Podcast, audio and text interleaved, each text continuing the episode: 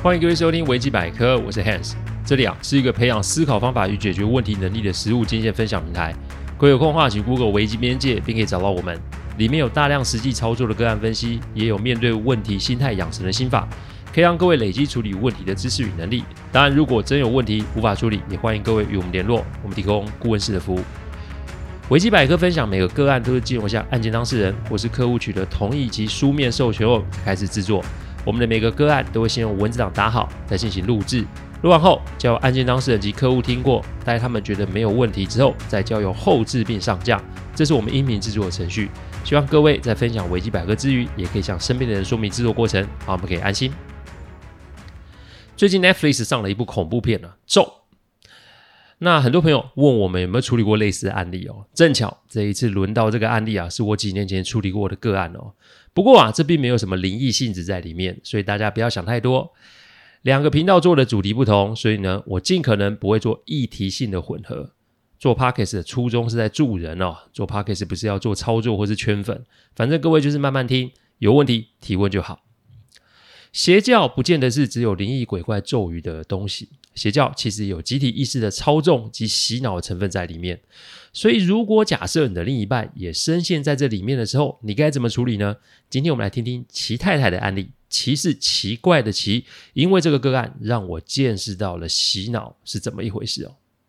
齐太太啊是 T，她跟她的另一半齐先生在某个地方经营民宿，两个人啊收养了三只狗，日子啊过得算是非常的平静及舒适哦。同性之爱，哪怕是现在，都还是会受到不少的异样眼光及世俗价值观的挑战。所以两个人基本上啊，跟他们各自的家人联络啊，互动都算少。因此平日也只有几位好友聚聚，大多时间都是两个人三只狗在过。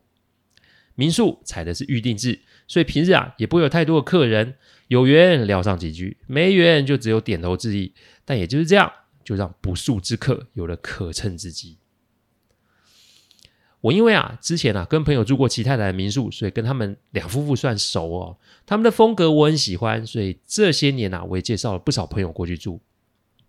我之所以知道他们有问题，是因为我有一位朋友，他总共住了四次，打电话给我说他们的民宿有了一些状况。这一次去住的时候，明显人手不足，所有的事情都只有齐太太一个人在忙，齐先生并不如以往的在家帮忙，而且整间民宿有些脏乱。感觉就是没有时间整理。最怪的是家里多了很多祭拜的法器与符纸哦。朋友啊也算是个热心的人，所以啊他就主动帮忙处理民宿的事。他的家人在度假，他呢就待在民宿打打下手帮帮忙哦。但他觉得明明是旅游的旺季，怎么会没有客人上门呢？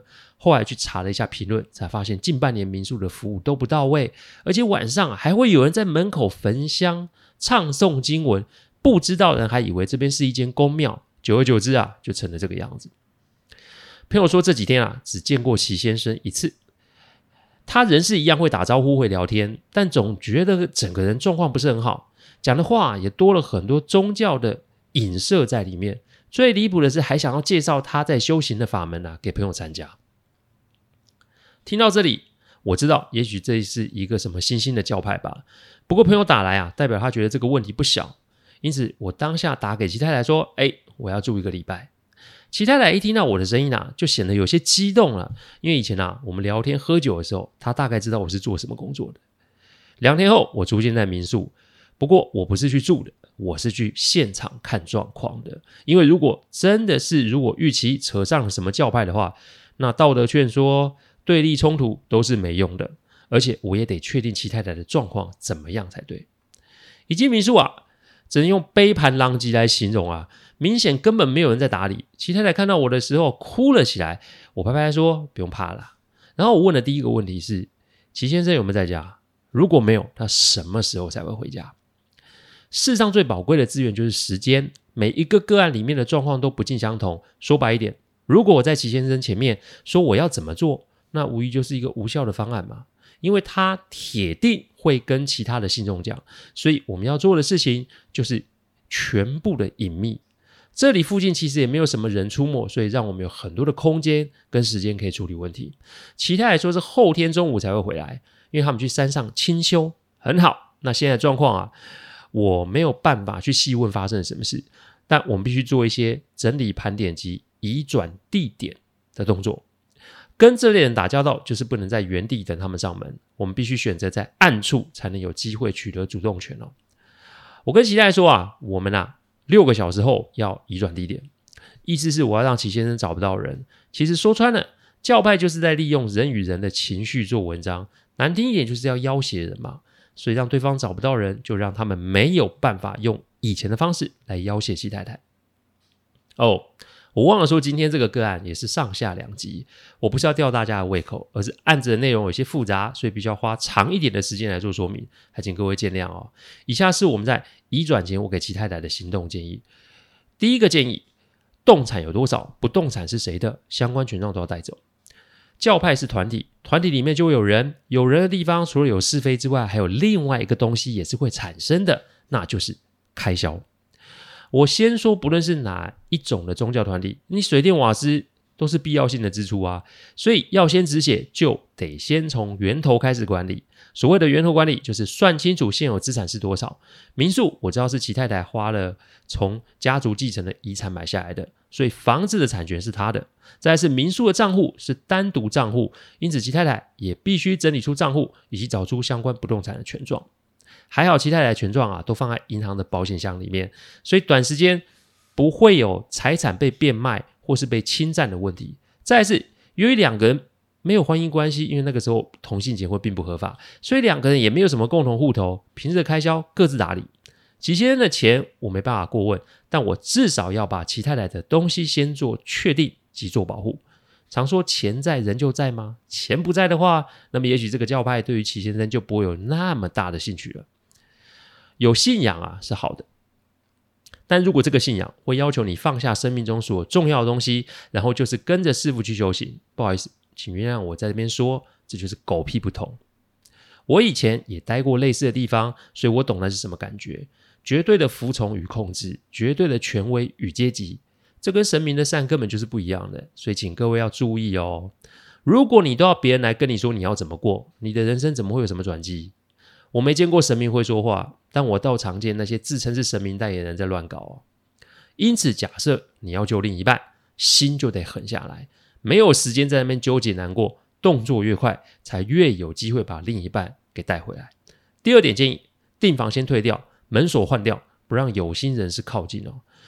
都搞成这样子，还会有客人要来投诉吗？说到底，还是以前的经营真的是用心及到位，所以啊，还是有始终客人来投诉兼做职工。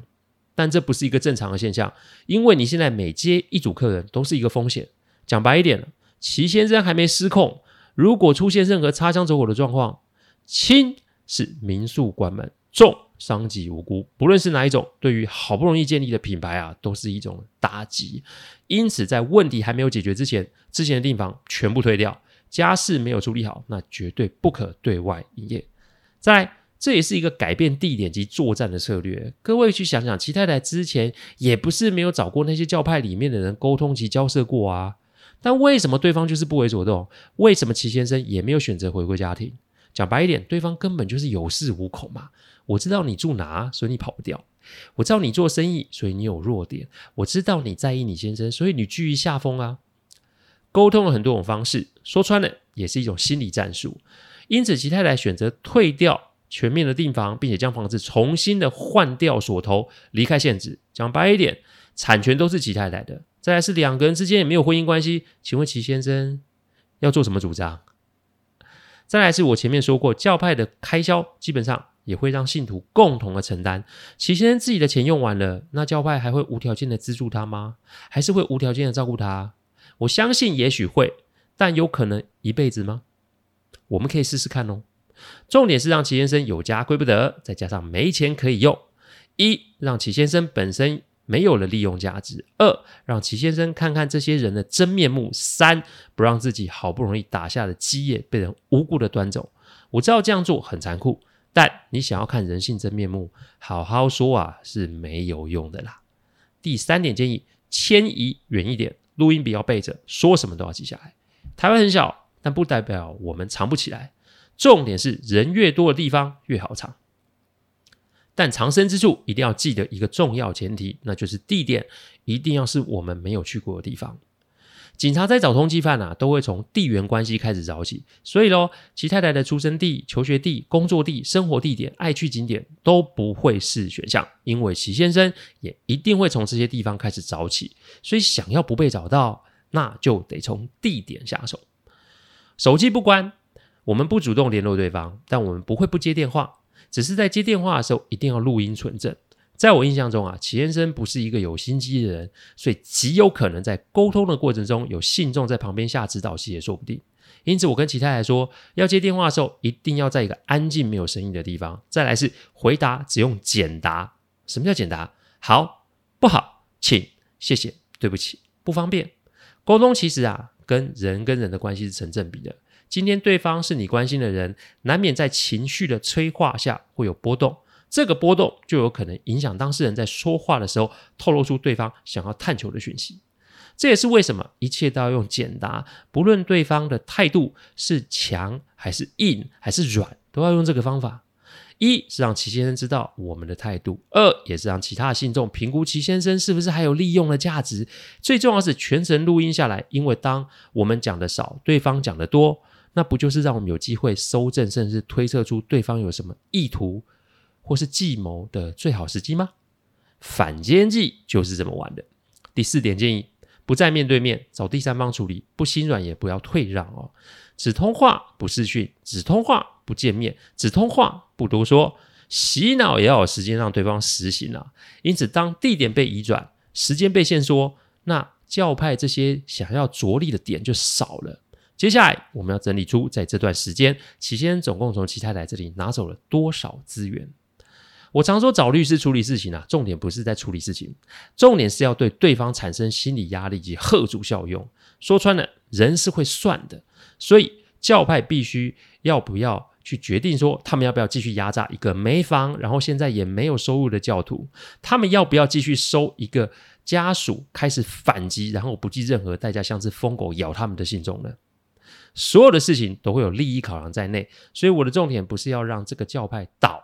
我的重点是要让齐先生被他们给丢弃，因为没有利用价值，然后又会有可能成为教派惹祸上身的信众，无疑就是一个负资产啊！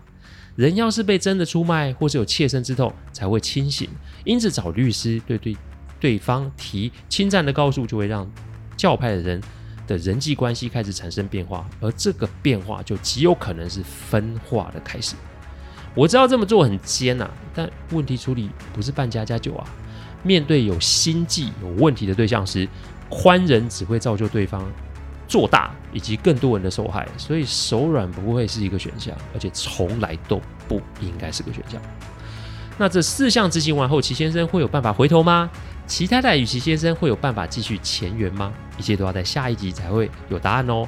欢迎各位下周收听下一集。感谢各位聆听，听完后如果有任何的意见及问题，请上网站危机边界留言。